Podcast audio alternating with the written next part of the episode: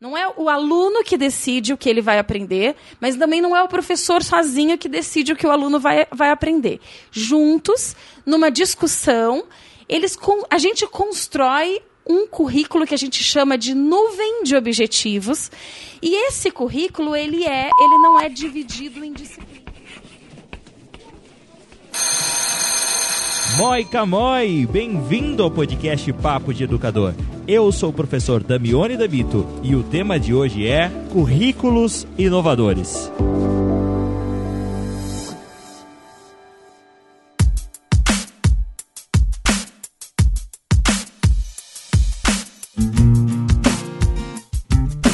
Oi, gente!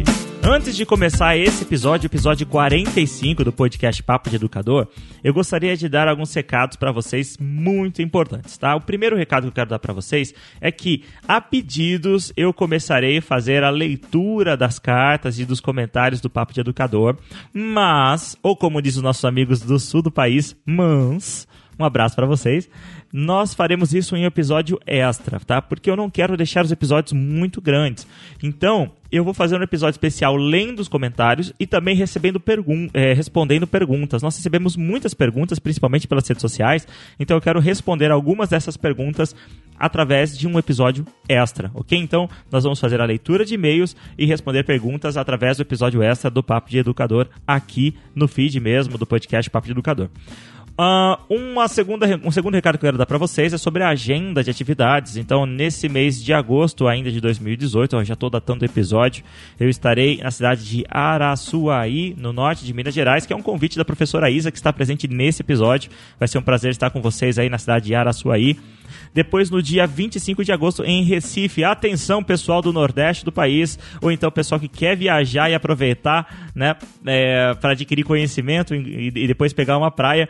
No dia 25 de agosto, eu estarei no Inova Day no Vila Mar Hotel. É um evento que está sendo organizado pela Go Class Brasil e parceria com o Papo de Educador e será realizado num lugar super bacana lá na cidade de Recife, na, em Boa Viagem, que é o Vila Mar Hotel.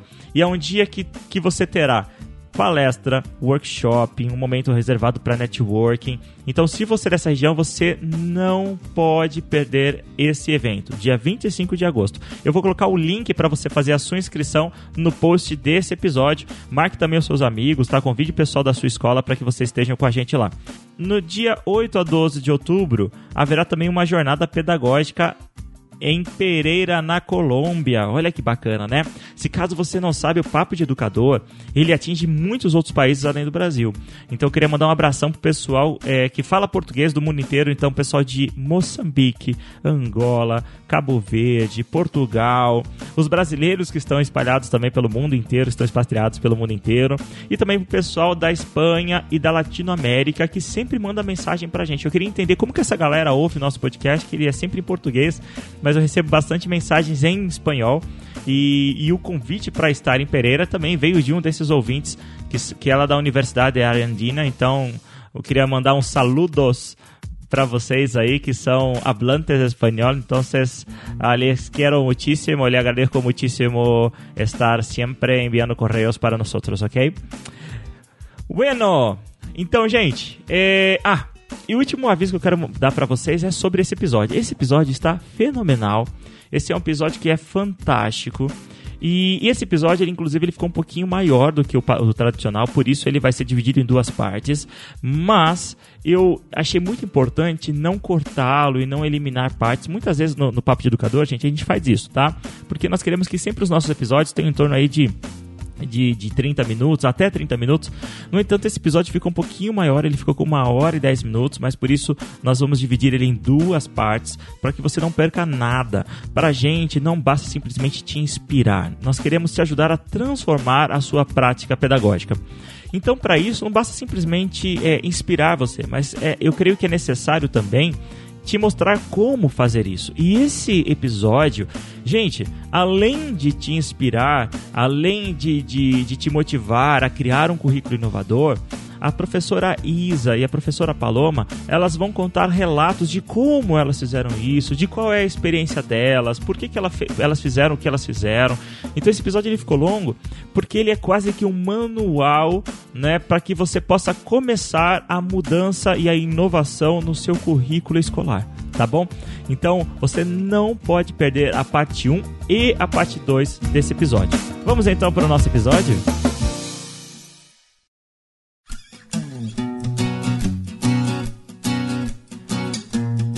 Muito bem, bem-vindo mais uma vez ao podcast Papo de Educador.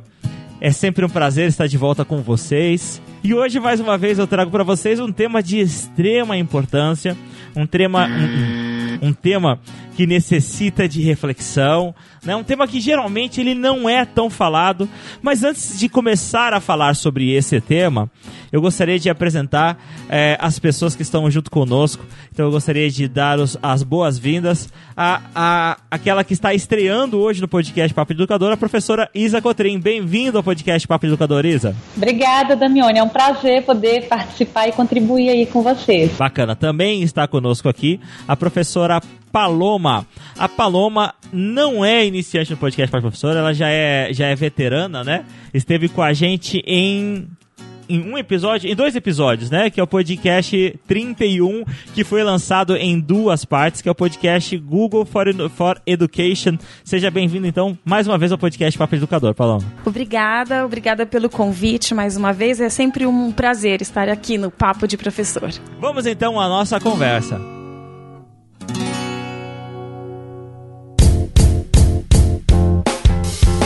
Bom, gente, então para falar sobre currículos inovadores, para começar esse papo sobre currículos inovadores. Ah, não, antes disso, vamos lá, Dabione, corta essa parte. Antes disso, eu gostaria de. Antes de começar então o nosso papo sobre currículos inovadores, eu gostaria de. de, de de falar um pouquinho sobre isso que acabou de acontecer na Podosfera, que foi é, o mês né, do, do, do, podcast delas. Então houve uma campanha, você que não, não está acostumado a ouvir outros podcasts, é, a, a Podosfera brasileira, a Podosfera seria a comunidade dos podcasts no Brasil, se uniu para fazer uma campanha motivando que as mulheres participassem mais do podcast. Se você não está acostumado com esse mundo dos podcasts, o podcast ele é conhecido por ser um pouco machista em relação ao conteúdo. Total, não sabia disso. Pois é. é por quê? E eu, eu tenho alegria de, de falar é, sobre isso, porque o podcast, o Papo de, de Professor, desde o início, ele sempre foi um podcast onde as mulheres são muito empoderadas. Né? Então, eu, eu não, não parei para fazer as contas exatas, mas eu estimo que aproximadamente aí 80% das vezes do, dos nossos podcasts existe a presença feminina. Então, é, eu recebi alguns e-mails, pô, Damione, você não vai aderir ao movimento podcast delas? Olha, eu posso falar que não, eu não aderi ao podcast delas nesse mês. Na verdade, nós aderimos nos últimos três anos de podcast, nós estamos é, aderindo ao podcast delas, porque aqui realmente, de fato, o podcast é delas. E, inclusive, eu posso falar que pelo menos em metade dos episódios, 80% dos episódios, nós, nós temos 70%, 80% nós temos temos mulheres. E na metade desses episódios, elas são a maioria. Né? Então nós temos a alegria de trazer e eu gostaria de compartilhar isso para vocês, respondendo aos e-mails e, e, mensagens através das redes sociais que nós recebemos sobre isso. E, e hoje nós temos é, nesse podcast duas mulheres e eu, e eu fico rasgando cedo para elas sim, porque são duas mulheres que são inspiradoras, são mulheres que fazem acontecer, mulheres que estão aí na, na, na, na, frente da inovação, mulheres que ousam inovar, porque precisa ter muita coragem para inovar, né? Porque quando nós inovamos, nós já falamos muitas vezes sobre isso aqui no podcast, é, você está sujeito a erros, a sujeito a e também, claro, a acertos, né? Então precisa ser corajoso, né? Precisa dar cara para bater para inovar. Então são duas mulheres inovadoras que vão compartilhar com a gente hoje a experiência que elas têm na área de currículos. Então eu gostaria de começar aqui com, com, a, com a professora Paloma, que está aqui no meu lado, na cidade de Indaiatuba, São Paulo né? Daqui a pouquinho nós vamos falar também com a professora Isa, que tá lá do outro lado do mundo. Não tô brincando, a professora Isa tá, tá segundo os finlandeses no lugar mais simpático do Brasil, que é Minas Gerais, né? Direto de Januária. Tá lá nas Gerais, então tá falando com a gente comendo pãozinho de queijo. Não, desculpa, eu vou, eu vou tentar, tentar não estereotipar, tá, Isa? Pode me corrigir. Então, professor Paloma, eu gostaria que você contasse pra gente, começando aqui com a Paloma que tá do meu ladinho aqui na cidade de Indaiatuba, contando como, com, é, com, em que momento da sua, da sua trajetória profissional você decidiu olhar de um jeitinho especial para o currículo? Bom, é curioso até você falar sobre essa característica da Isa e minha de, de trabalharmos é, à frente de projetos inovadores, né, no sentido de que a gente tem tentado fazer coisas, né, e não só pensar sobre essas coisas. E, e, essa sua pergunta agora de quando tudo isso começou, porque eu acho que o primeiro encontro que eu tive com essa questão de currículo foi quando eu trabalhava na rede municipal de São Bernardo do Campo. Nós estávamos num processo de construção coletiva de, das diretrizes curriculares da, da rede. E, e, nós tivemos assessoria do Celso Vasconcelos, ele esteve lá conosco algumas vezes. E foi um processo bastante democrático, toda, toda a rede participou, nós tínhamos encontros em, em teatros na cidade para discutir. E, e, eu me lembro que naquele momento eu comecei a, a perceber, assim, como o currículo é, é, central mesmo quando a gente fala em educação. E como você disse, a gente muitas vezes não pensa muito sobre isso, né? Quando, quando eu comecei a trabalhar, simplesmente eu vi lá, tinha um planejamento, tinha lá o que, que eu tinha que ensinar, e eu peguei aquilo sem pensar muito a respeito daquilo. E foi nesse momento que a gente começou a, a refletir sobre inovações curriculares, né? E eu me lembro que foi tão provocador que num momento eu perguntei para o Celso Vasconcelos, eu falei, puxa, mas a gente está falando de coisas tão inovadoras, de coisas tão diferentes, mas dentro de uma escola ainda tão quadrada, tão tradicional, como que a gente lida com essa contradição, né? E ele me falou uma coisa que, que eu gostei muito e eu trago isso muito até hoje. Ele, ele comparou aquele movimento que a gente estava vivendo a uma caravana, a ideia de uma caravana. Quando um grupo grande está caminhando, saindo de um lugar, indo em direção a um outro lugar, esse grupo não anda alinhado, todos na mesma linha, né? Eles caminham um, aglomerado de pessoas, algumas ficam mais à frente, outras ficam mais atrás, mas todas estão juntas. E as pessoas que estão mais à frente nessa caravana, elas começam a enxergar algumas coisas na paisagem, né, naquele percurso que elas estão fazendo, que as pessoas que estão mais atrás na caravana ainda não enxergaram. E não enxergaram porque elas ainda não chegaram naquele ponto da viagem, né?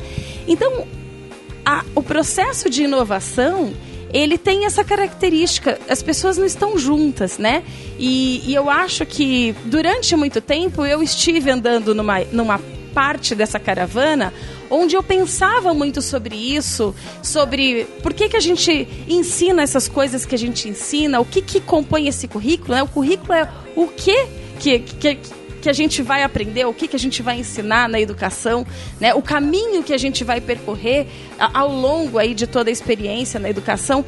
E, e aí eu comecei a pensar de forma mais crítica nisso é, e, e comecei a ficar incomodada com a minha própria prática, né? E eu falava, puxa, mas isso não é legal, mas também o que, que eu vou fazer no lugar? E com o tempo nessa caminhada chegou um momento em que eu parei de simplesmente só pensar nisso e resolvi tentar fazer algumas coisas. É, eu tive uma experiência muito feliz de trabalhar na escola Lumiar, em São Paulo. E, e lá nessa escola foi a primeira experiência prática que eu tive de, de olhar para um currículo de forma realmente disruptiva, né? O currículo da Lumière ele tinha uma característica, ele era um mosaico primeiro, era a ideia de você poder construir é, não de forma linear, não de forma cartesiana, não de forma cartesiana, mas você vai construindo conforme é, aquilo, o que você vai aprender tem significado para você. Então essa ideia de você ter um percurso próprio de aprendizagem, não, não precisam todos os alunos aprenderem todas as coisas, as mesmas coisas ao mesmo tempo, né? Você pode diversificar esse caminho. E, e, uma outra diferença fundamental que tinha lá na Lumiar era que. Ou seja, é um currículo bem inovador, né? Extremamente inovador. Que fala que todo mundo, que as pessoas elas aprendem em momentos diferentes aquele tema, é uma coisa que que, que, que salta aos, aos, aos olhos, não, mas aos nossos ouvidos, né? Exatamente. Porque a gente pensa no formato de escola que a gente conhece, onde tem um professor falando para 30, 40 alunos ou mais, né? To, então, como, se, todos estão ouvindo a mesma coisa ao mesmo tempo. E, e se a gente quer quebrar esse paradigma e, e, possibilitar percursos individuais, aí a primeira coisa que muda é que não dá para um professor ficar falando para os 40 ao mesmo tempo, né? É, muda, aí o currículo afeta a metodologia que a gente vai utilizar, afeta forma de avaliação, afeta completamente toda, toda a estrutura, né? E, e lá tinha ainda uma outra característica, o currículo não era centrado em conteúdos, em um conjunto de conteúdos que precisam ser assimilados pelos alunos. O currículo era concentrado numa matriz de competências e habilidades que os alunos precisariam desenvolver. É óbvio que a gente não tem como desenvolver uma competência é, sem ser por meio de, da aprendizagem de algum conteúdo. Mas a, a preocupação estava mais na competência do que no conteúdo. Só para tentar ilustrar um pouco isso.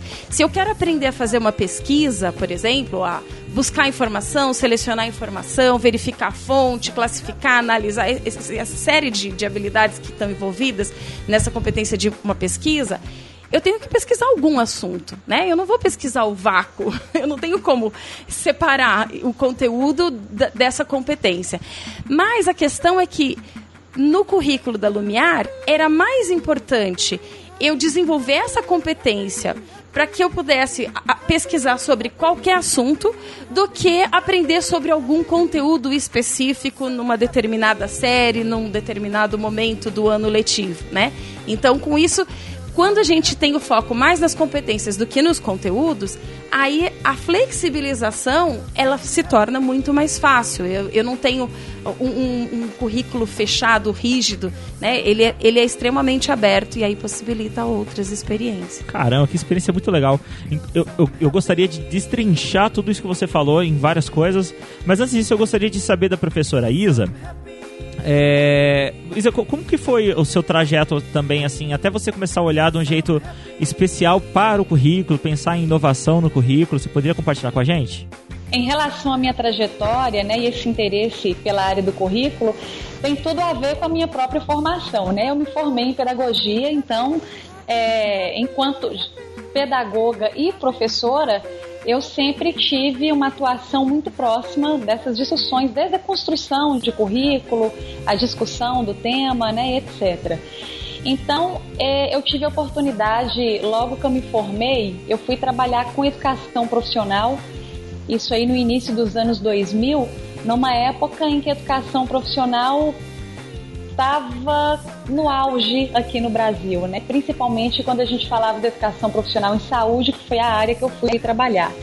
E essa minha experiência me possibilitou participar tanto da construção de vários currículos, vários projetos pedagógicos, mas também de uma discussão em nível nacional da, do próprio conceito, dos princípios, da finalidade da educação profissional no país e que inclusive a gente viveu naquela época a revogação de, uma, de um decreto, o decreto 2208 e logo depois o decreto 5154 que vai tratar é, dentre outros temas da questão do currículo na educação profissional. Então isso me aproximou muito com o tema, mas a minha maior experiência mesmo foi a partir de 2011 quando eu, eu como já como professora no Instituto Federal do Norte de Minas Gerais, aqui no Campo Januária, é, eu assumi a direção do Departamento de Ensino Técnico, que contemplava todas as modalidades do curso técnico, todas as formas, né? Desde curso subsequente, concomitante, mas principalmente as turmas de curso integrado. E essa foi uma experiência fantástica para mim, porque foi a experiência que mais é, é, me incomodou no sentido do que a própria professora Paloma colocou aí muito bem, né, em relação ao currículo muito tradicional, muito linear, cartesiano, e dentro de um curso que a gente chama de curso integrado, apesar de que esse termo integrado tem vários sentidos dentro desse mesmo curso. Então, esse incômodo que eu tive em relação à realidade que a gente tem hoje nos cursos integrados, no caso, o que é um curso integrado, né, para quem não conhece? São cursos de educação profissional em que, ao mesmo tempo que o aluno forma para uma determinada habilitação, ele também tem a sua formação propedêutica de nível médio. Então, por exemplo, eu posso ter um curso técnico em informática integrada no ensino médio, em que o aluno ele vai ter acesso aos conhecimentos, aos conteúdos do nosso ensino médio regular no país e também aquelas competências, os conteúdos relacionados à formação profissional em um projeto que é único. E eu sempre tive esse desejo de tentar mudar é, é, inovar em relação ao currículo tradicional que a gente, ao longo das décadas, tem aplicado, tem desenvolvido na educação brasileira. E uma outra experiência que eu vivenciei, né, agora em 2016, foi a participação no programa Professores para o Futuro, é, na Finlândia. Assim como você, Damione, participou, eu tive essa oportunidade e foi o divisor de águas na minha vida, porque eu tive a oportunidade de conhecer um sistema que trabalha com currículo inovador, com metodologias inovadoras, práticas que são expressam tudo aquilo que eu sempre desejei. E desde que eu voltei da Finlândia, eu tenho tentado é, aplicar é, essa minha aprendizagem, essa minha experiência lá, óbvio, né? Não é no sentido de, de, de, tornar o sistema finlandês uma réplica, de pegar a forma como acontece lá e implantar aqui, implementar aqui. Porque isso não funciona, nós temos realidades muito diferentes. Mas tentar aprender com a Finlândia e trazer, se apropriar daqueles elementos que podem servir para nós aqui no nosso contexto, na nossa realidade e dar a nossa cara né, é, é, brasileira dentro da nossa realidade. Eu não vou entrar em detalhes porque eu acredito que você vai estar tá é, trazendo essas questões aqui na conversa, mas basicamente em relação à minha trajetória com o currículo é isso.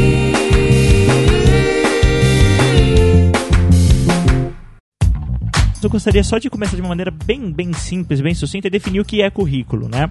Às vezes eu vejo que, principalmente nesse momento do nosso país que nós estamos, que é onde nós estamos discutindo a Base Nacional Curricular Comum, há uma, uma, uma confusão muito grande em relação ao que é currículo, né? Então eu gostaria que vocês me ajudassem nessa, nessa tarefa de definir o que é o currículo e principalmente o que não é o currículo, né? Então eu vejo muita gente falando assim, olha, mas a gente vai ter agora a, BNC, a BNCC, é, então vai poder fazer isso, não vai poder fazer aquilo e na verdade as pessoas elas acabam confundindo as coisas, né? Então vamos lá, o que, o que seria o que seria o currículo? Me, me ajudem a construir esse pensamento, né? Então, é, uma, uma escola, uma instituição, ela é dotada de alguns, de alguns documentos balizadores, né? Seriam alguns documentos que vão dirigir o que é aquela escola, o que é aquela instituição, qual é o papel dela na sociedade, que aí seria no, normalmente o, o, pelo menos no Instituto Federal, o PDI, não é? O Plano de Desenvolvimento Institucional. Aí, abaixo do PDI, eu sei que existem vários outros. Se vocês quiserem, por favor, me interrompam, tá? Eu sei que existem vários outros, é, alguns outros documentos, mas eu tô falando assim, só dando um esqueleto, né? Então, você que está nos ouvindo, imagine um, um há várias é, esferas, né? Então, ou se fossem camadas. Posso, posso falar camadas ou é, ou é heresia?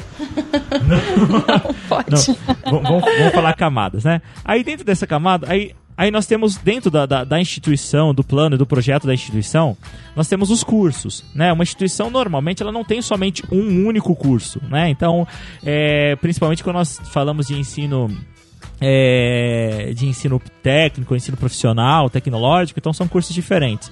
Aí o, o curso ele tem um, ele, ele possui um documento que vai dizer quem é aquele profissional, né? É, qual seria a formação dele? Quais seriam as, as a, que nem a Isa já, já, já trouxe aí, quais são as, as necessidades, as competências, a, a, professora Paloma também falou, né? As competências e habilidades que esse, que esse profissional ele terá, é, o, o, o que seria, o que ele precisa aprender. Isso seria o currículo. Olha, a gente, a gente, a gente tem. É, é, muito comum confundir o currículo, ou restringir, na verdade, o currículo, é, a grade curricular né, aquela matriz curricular que nos é apresentada, onde vai dizer lá qual que é a disciplina, qual que é a carga horária, que seja competência, que seja conteúdo, não importa. Eu costumo dizer que aquilo é o retrato 3x4 do currículo, que por trás daquilo ali, até se chegar aquele desenho e o desenvolvimento desse desenho na prática são muito mais complexos né, do que a simples matriz curricular que a gente encara ali quando a gente abre o, o projeto de curso ou o plano de curso que você bem colocou aí, relacionado a cada curso. Falando de uma forma, de forma bem sintética, eu queria apontar três dimensões do currículo. É, a gente tem uma das dimensões é aquilo que vai ser ensinado, aquilo que vai ser trabalhado. Quando você fala da base nacional curricular, que está aí em processo de construção, quase finalização, o que é que essa base diz para gente? Ela diz o que é que tem que ser, o que é que vai ser ensinado no nosso currículo. Ela pode ser organizada de várias maneiras, né? Por conteúdos, por temas, unidades, por competências, mas ela diz basicamente, ó, isso tem que ser ensinado. E é claro que a construção, essa base, ela não se encerra ali, a escola vai organizar isso no seu projeto pedagógico e a gente tem que ter muita clareza de que quando essas diretrizes, essas orientações, elas são construídas, é, por trás dessa construção eu tenho um jogo de interesses econômicos, políticos, embates.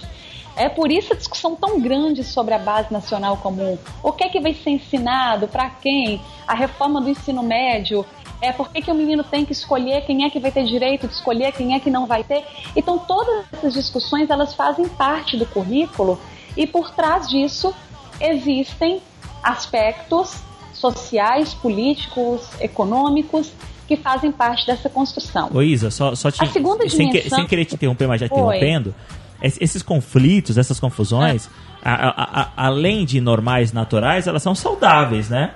Porque nós somos. É, ixi, a Paloma fez uma cara tipo assim, será? Porque eu, eu quero te ouvir, tá, Paloma? Por, pelo amor de Deus, não me deixa né, nessa expectativa aqui. Porque assim, uhum. é, eu imagino que como, como indivíduos, é, nós, nós temos interesses. E, e, além, além de indivíduos, vamos, para além de, do indivíduo, nós pertencemos a um determinado grupo, a uma determinada, é, vamos falar assim, alcateia. E essa alcateia, ela tem interesses. Então, por exemplo, nós, enquanto professores, estamos muito preocupados com a, na formação do indivíduo ou na formação do profissional. Aí um determinado nicho da sociedade, um determinado nicho da, in, da indústria, do mercado, ele quer que o profissional ele tenha tais habilidades. Tal de, determinado nicho da sociedade quer, de, é, é, deseja que, que o, o, aluno ele tenha outras habilidades, outras competências. E aí nós temos alguns nichos também que têm, é, é digamos assim, é, vontades e desejos, é, como que eu posso falar assim? É, talvez sub, subversivos, mas é, é, existe um nicho que tem uma, uma, uma vontade, é, um desejo também, talvez é, pernicioso ou, ou, discutível, mas não é nessa seara que eu gostaria de entrar. Mas é, isso, isso que eu tô falando tem sentido não? Me ajude a entender melhor isso. Isso é, isso é natural ou não? Porque no meu ponto de vista, de certa forma, é natural e, e até saudável.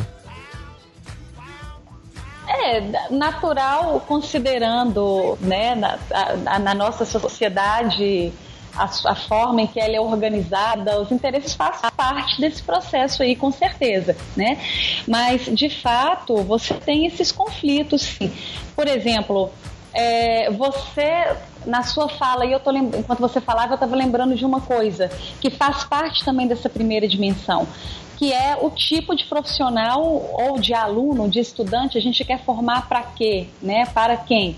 E aí existe aquela velha pergunta: ah, tem que formar para o mercado de trabalho? Então, não, a gente não tem que desconsiderar o mercado de trabalho. Porque se a gente desconsidera o mercado de trabalho, eu estou formando os meus alunos, os meus profissionais para trabalhar onde? Para quê?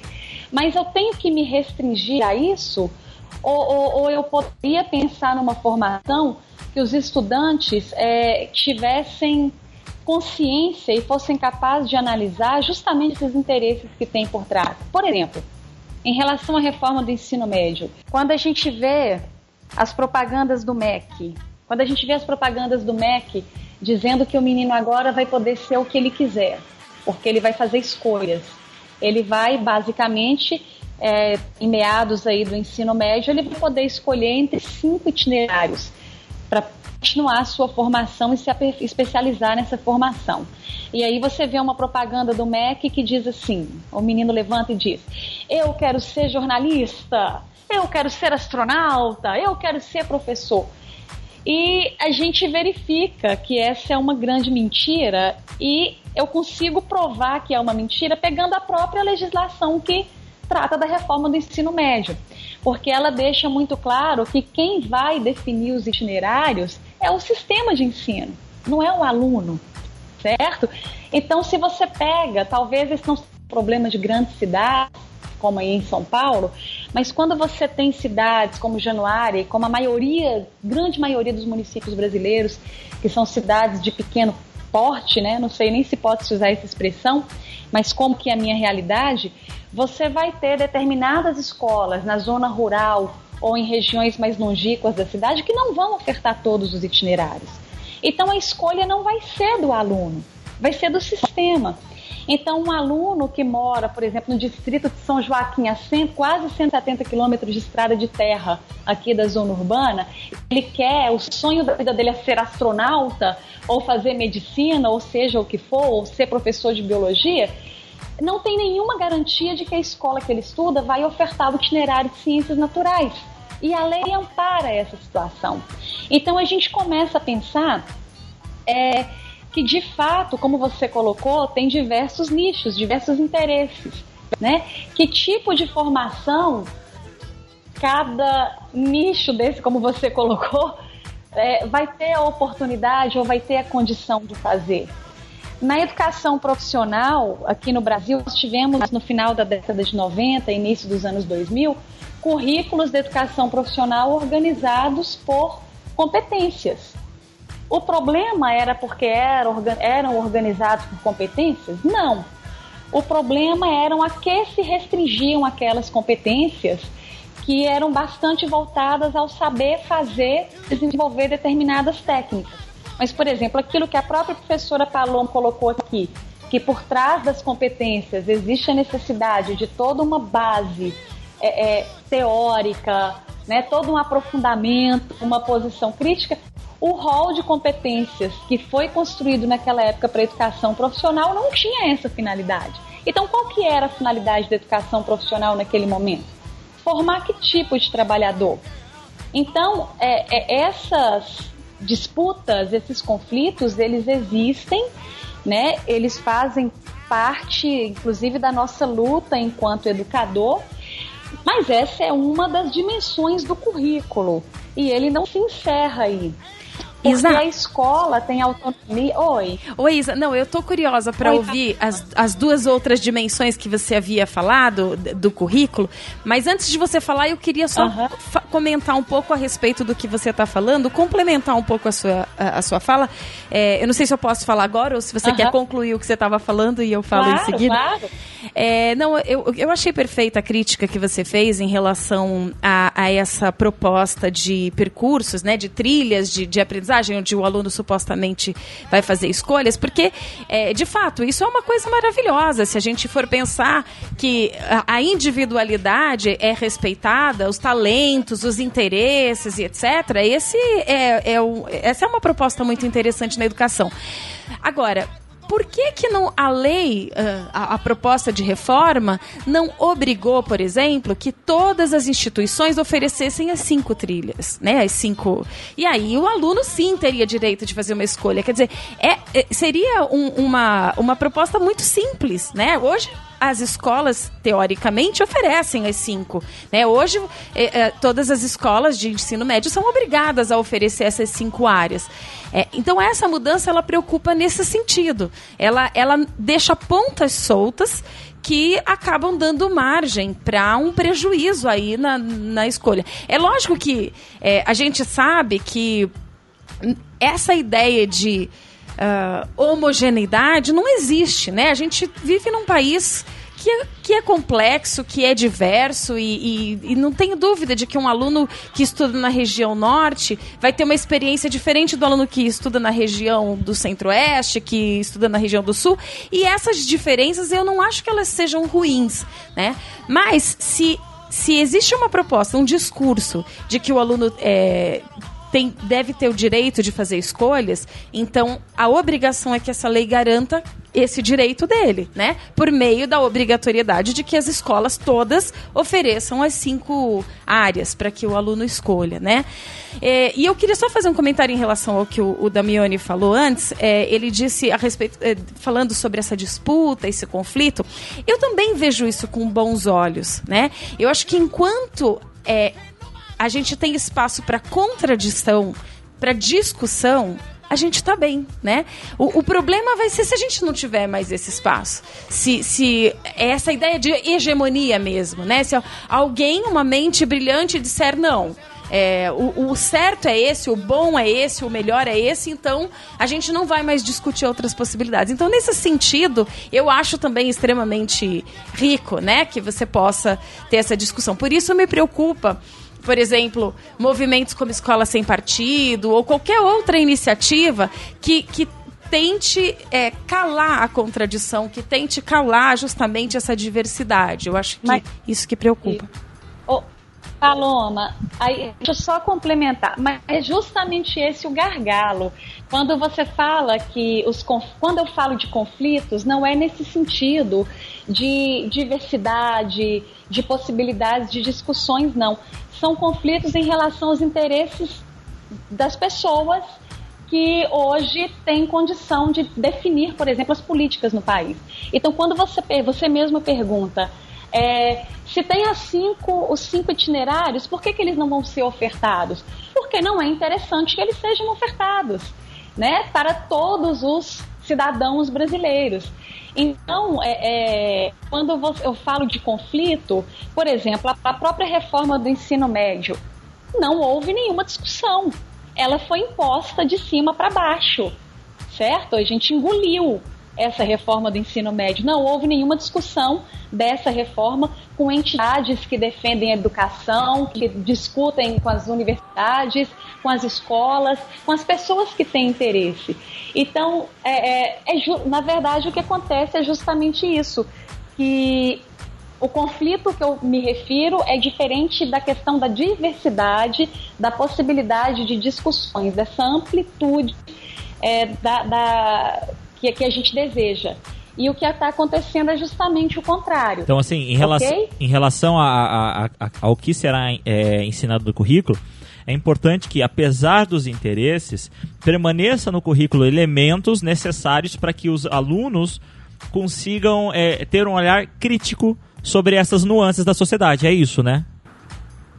Sim, mas aí entra na segunda, na outra dimensão que eu queria colocar. Porque, por exemplo, você tem lá os conteúdos que vão ser trabalhados, né? Você tem, inclusive, você tem muitos textos aí né, dentro da própria legislação que vão dizer qual que é a educação que se quer e é tudo muito bonito, muito maravilhoso, é tudo que a gente sonha.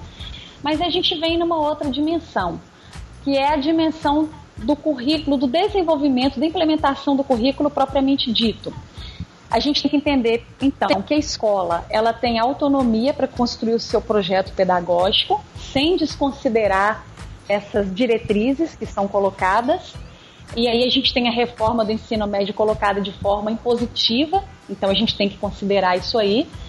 É, essa, a ideia é que o currículo seja amplamente discutido na escola, com todos os interessados, que vão desde os professores, outros profissionais da educação e até a comunidade, os alunos, os estudantes né, e seus pais. E esse currículo ele vai ser então organizado em um projeto que vai trazer para a gente nesse projeto uma, uma logística, uma organização, que é a segunda dimensão. O que, que é essa organização? Eu pego os princípios, as diretrizes, os conteúdos ou competências que vão ser trabalhados e organizo isso numa proposta de trabalho que, de modo geral, hoje na educação brasileira, é trabalhada como a Paloma bem colocou, de forma linear, por meio de disciplinas, tudo muito segmentado, muito bem separadinho. E aí a escola ela vai definir qual que é a carga horária de cada disciplina, é, o período escolar, o tempo, se é bimestre, se é trimestre, quantos professores vão trabalhar. Então, essa logística, essa organização é a segunda dimensão do currículo. E essa terceira dimensão, ela vai dizer justamente sobre o currículo na ação, na prática docente propriamente dita. Aí tem a ver com como eu vou trabalhar desenvolver esse currículo. E você tem várias maneiras de colocar isso. Eu posso ter um currículo escrito, registrado, organizado lindamente, de forma maravilhosa, que lá no papel, inclusive interdisciplinar, etc, etc, mas que na minha prática docente ali na minha escola eu continuo traba trabalhando da mesma maneira de sempre. Como eu também posso ter o contrário, que é mais ou menos o que você falou aí por último, Damione. Eu posso ter um determinado currículo, eu posso ter os conteúdos. Os conteúdos não vão me dizer se o trabalho vai ser de forma crítica ou não. É o meu trabalho, a minha ação no dia a dia que vai dizer isso. Então, só para te dar um exemplo, uma vez nós criamos uma disciplina aqui num projeto que ela previa um trabalho conjunto entre dois ou três professores de uma forma interdisciplinar. Na prática, como é que essa disciplina funciona? Do mesmo jeito de sempre. O professor X vai lá, dá a aula dele, cumpre a carga horária, o outro professor começa naquele ponto e eu duvido que eles saibam até o que, que o outro trabalhou e onde parou.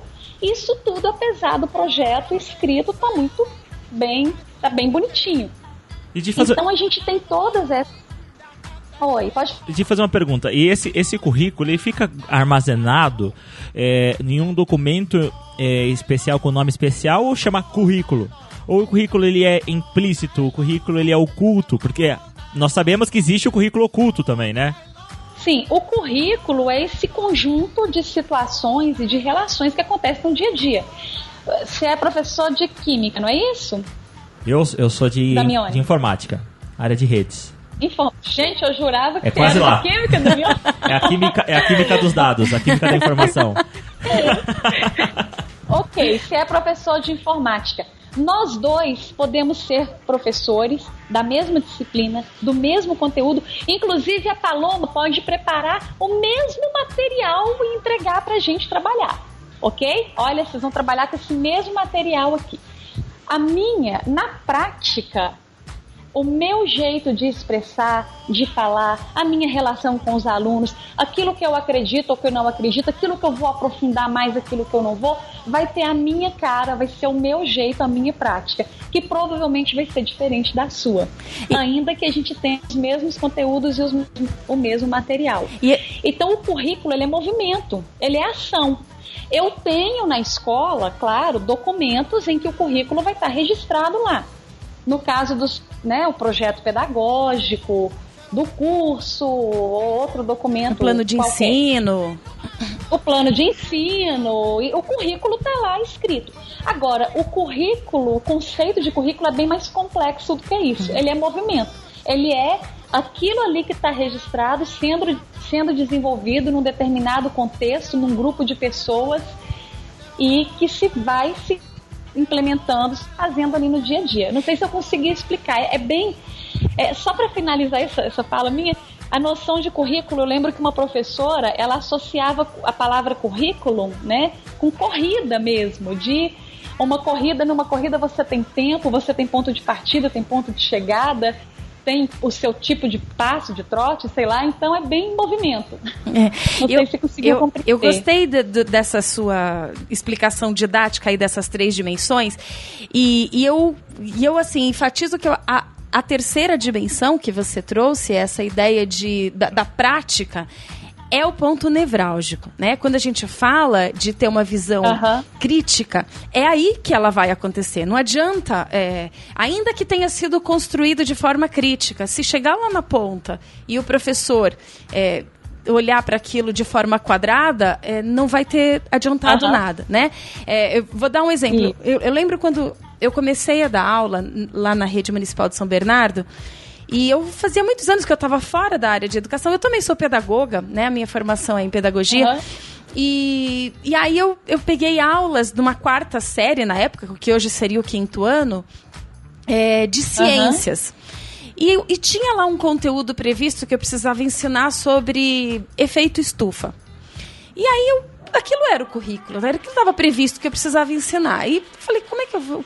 Aí que é mesmo efeito estufa? Nem eu lembrava o que, que era o efeito estufa. Então, o primeiro material que eu recorri foi o livro didático, né? Que era o que tinha disponível ah. na escola. E eu olhei lá, fui lembrando que era o efeito estufa, os gases que, que são térmicos e etc e tal.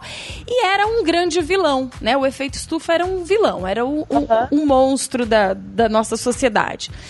Aí, naquela época, felizmente, a internet já tinha começado, foi, eh, foi, por volta de 2000 isso, e ainda tinha pouco conteúdo, não, tá, não era como hoje, que a gente tem tanto conteúdo disponível, mas já havia alguma coisa uhum. disponível na internet, e eu fui procurar, encontrei um artigo de um, um rapaz novinho, ele tinha 22 anos, era biólogo.